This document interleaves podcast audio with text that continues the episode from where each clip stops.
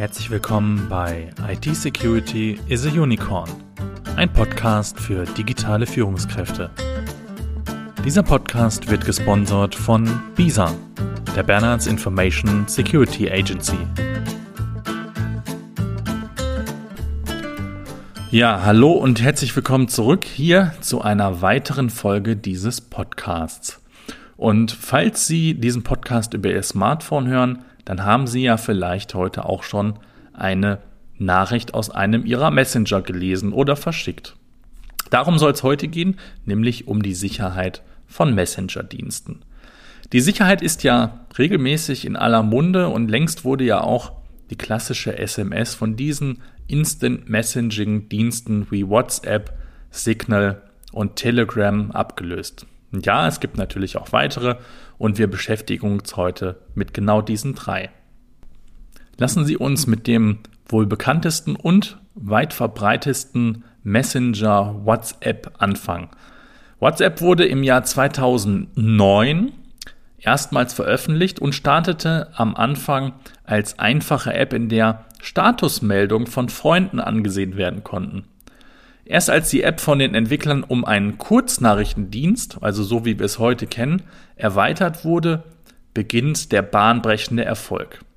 Im Februar 2014, also fünf Jahre nach Gründung, wurde WhatsApp dann vom US-Unternehmen Facebook für 19 Milliarden US-Dollar übernommen.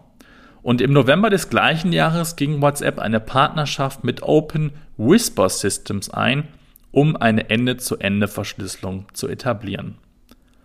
Im April 2016 bestätigte dann ein White Paper schließlich die Verschlüsselung von Texten, Medien und Anrufen.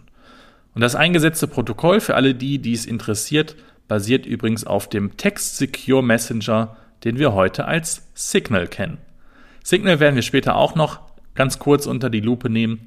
Und äh, gehen wir nochmal zurück ins Jahr 2015. Dort verzeichnete WhatsApp 800 Millionen aktive Nutzer. Und damit gilt WhatsApp als der am schnellsten wachsende Dienst in der Geschichte des Internets. Auch wenn diese Geschichte wegen der Übernahme durch Facebook und der womöglich kommerziellen Weiternutzung privater Nutzerdaten immer einen bitteren Beigeschmack hat. Aber wie berechtigt war und ist diese Sorge? In der medialen Welt, in diesem medialen Wirbel wurde einiges vermischt. Die EU-Kommission hat bei ihrer Zustimmung für die Übernahme folgende Bedingung in die WhatsApp-Datenschutzrichtlinie aufnehmen lassen. Ich zitiere, keine der Informationen, die WhatsApp weitergibt, dürfen für die eigenen Zwecke der Facebook-Unternehmen verwendet werden. Zitat Ende. Soll heißen, Facebook erhält zwar Daten, aber verwendet sie nicht, um Werbung persönlich auszurichten oder Nutzern ihre WhatsApp-Kontakte als Facebook-Freunde vorzuschlagen. In den USA ist der Datenaustausch jedoch möglich, denn dort nutzt Facebook bereits seit 2016 die Daten von WhatsApp-Nutzern, um Werbung oder Freundesvorschläge zu personalisieren. Und auch in Europa wurde bereits nachweislich gegen die Datenschutzrichtlinie verstoßen. Ebenfalls im Jahr 2016 wurden Nutzerdaten, Kontakte und Telefonnummern an Facebook weitergereicht. Die EU-Kommission verhängte dann eine Strafzahlung in Höhe von 110 Millionen Euro und der US-Konzern gelobte daraufhin Besserung. Ungefähr fünf Jahre war es relativ ruhig und im Frühjahr 2021, vielleicht erinnern Sie sich, poppte folgende Nachricht bei WhatsApp-Benutzern auf. Zitat WhatsApp aktualisiert seine Nutzungsbedingungen und seine Datenschutzrichtlinie. Zitat Ende. Und der mediale Wirbel entfachte erneut. Und wieder wurde vieles vermischt, nämlich zum Beispiel, dass sich die Änderungen nur auf Unternehmen beziehen sollten, die über WhatsApp einen Kundenservice anbieten möchten, ging völlig unter. Facebook wollte diesen Unternehmen anbieten, die Nachrichten auf Facebook-Servern zu speichern. Denn dadurch werden Metadaten auswertbar, worauf WhatsApp in den neuen Richtlinien hingewiesen hat. Den Inhalt der Nachrichten kann Facebook zu keinem Zeitpunkt lesen, da nach wie vor alle Nachrichten Ende zu Ende verschlüsselt sind. Natürlich ist das immer eine Frage, wo und wann fängt das Vertrauensverhältnis an, wenn denn jemand schon am Ende sitzt, also das Unternehmen halt selbst. Mit Tweets wie Use Signal von Elon Musk lösten einen regelrechten Sturm auf die konkurrierenden Instant Messaging Dienste aus. Und natürlich ist die Erhebung von Metadaten umstritten und ein, sensibles, und ein sensibles Thema, doch Metadaten wurden von WhatsApp auch vorher schon erhoben. Unter anderem werden Zeit- und Datenstempel von erfolgreich zugestellten Nachrichten gespeichert. Und nicht nur WhatsApp erhebt Metadaten, theoretisch fallen Metadaten schon an, wenn Sie Ihr Smartphone entsperren. Hören Sie dazu auch gerne unsere Podcast Nummer 12, Smartphone Security. Unheimlich, aber wahr, Metadaten existieren. Über jeden von uns. Aber zurück zu unseren Messenger-Diensten. Ob Sie jetzt also WhatsApp bzw. Facebook vertrauen können, müssen Sie leider selbst entscheiden. Die Vergangenheit jedoch hat gezeigt, dass das US-Unternehmen die europäische Datenschutzrichtlinie nicht wirklich ernst nimmt. Aus technischer Sicht sind die Nachrichten zwar verschlüsselt, solange beide Parteien die jeweils aktuelle Version des Messengers verwenden, also E2E, Ende-zu-Ende-Verschlüsselung auch genannt, verschlüsselt die Daten über alle Übertragungsstationen hinweg bis zum Empfänger. Nur an den jeweiligen Endpunkten sind die geheimen Schlüssel bekannt und die Nachrichten können entschlüsselt werden. Und diese Technik wird nicht nur von WhatsApp verwendet, auch Signal, Telegram oder das auf Apple-Geräten beliebte iMessage verwenden dieses E2E. Jedoch unterscheiden sich die Apps in ihrer grundsätzlichen Ausrichtung. Signal zum Beispiel wird Open Source und gemäß dem Zero Knowledge Prinzip entwickelt. Der Betreiber hat dadurch keinerlei Zugriff auf die Nutzerdaten, was den Messenger von seiner Konkurrenz deutlich abhebt. Durch den offenen Quellcode kann grundsätzlich jeder Nutzer die Datenströme und Verschlüsselungsalgorithmen der App nachvollziehen. Entsprechendes Know-how natürlich vorausgesetzt.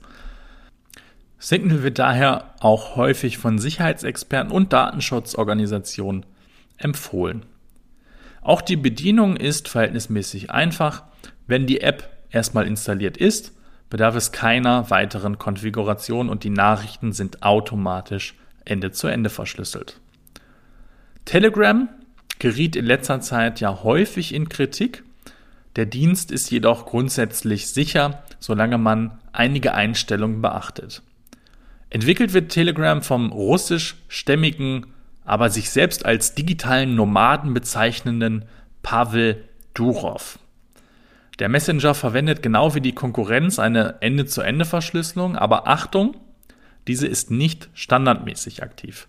Erst durch das Öffnen eines sogenannten geheimen Chats mit dem Zielkontakt werden die Nachrichten verschlüsselt. Und im Gegensatz zu der hier behandelten Konkurrenz sind jedoch auch Gruppenchats grundsätzlich nicht verschlüsselt. Telegram ist genau wie Signal quelloffen, wodurch die Funktionsweise und der Datenstrom nachvollziehbar werden.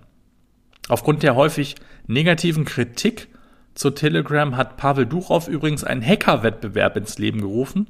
Wer es schafft, eine über einen geheimen Chat versendete Nachricht in seinem Messenger zu entschlüsseln, bekommt 300.000 Dollar Preisgeld. Dennoch leidet Telegram immer noch unter einem Imageproblem, wie auch ja, WhatsApp. Im direkten Vergleich aber hauptsächlich und vermutlich wegen dem russischen Hintergrund, der umständlichen Bedienung und der Tatsache, dass für die Ende-zu-Ende-Verschlüsselung erst ein sogenannter geheimer Chat geöffnet werden muss und weniger wegen der schwammigen Handhabung der Datenschutzrichtlinie. Wenn Sie sich also die zwei Extra-Klicks für geheime Chats zutrauen, ist der Messenger genauso sicher wie seine Konkurrenz. Wir hoffen, wir konnten mit einigen Vorurteilen gegen Instant Messenger aufräumen. Welchen Messenger Sie in Zukunft einsetzen möchten, bleibt Ihre Entscheidung. Wenn Sie den Empfehlungen von Datenschützern Folge leisten möchten, dann benutzen Sie Signal. Wenn Sie zum Beispiel mit Pavel Durov und seinem Hacker-Wettbewerb sympathisieren, gehen Sie zu Telegram, aber achten Sie auf die Einstellung. Und wenn Sie weiterhin WhatsApp benutzen möchten, dann ist das aus technischer Sicht ebenfalls weitestgehend sicher. Oder wenn sich Ihr Freundes- und Bekanntenkreis nicht einigen kann, dann installieren Sie einfach mehrere Messenger, denn verschlüsselt werden die Nachrichten von allen drei. Nur die Ausrichtung der Apps und die Bedienung ist das, was sie voneinander unterscheidet.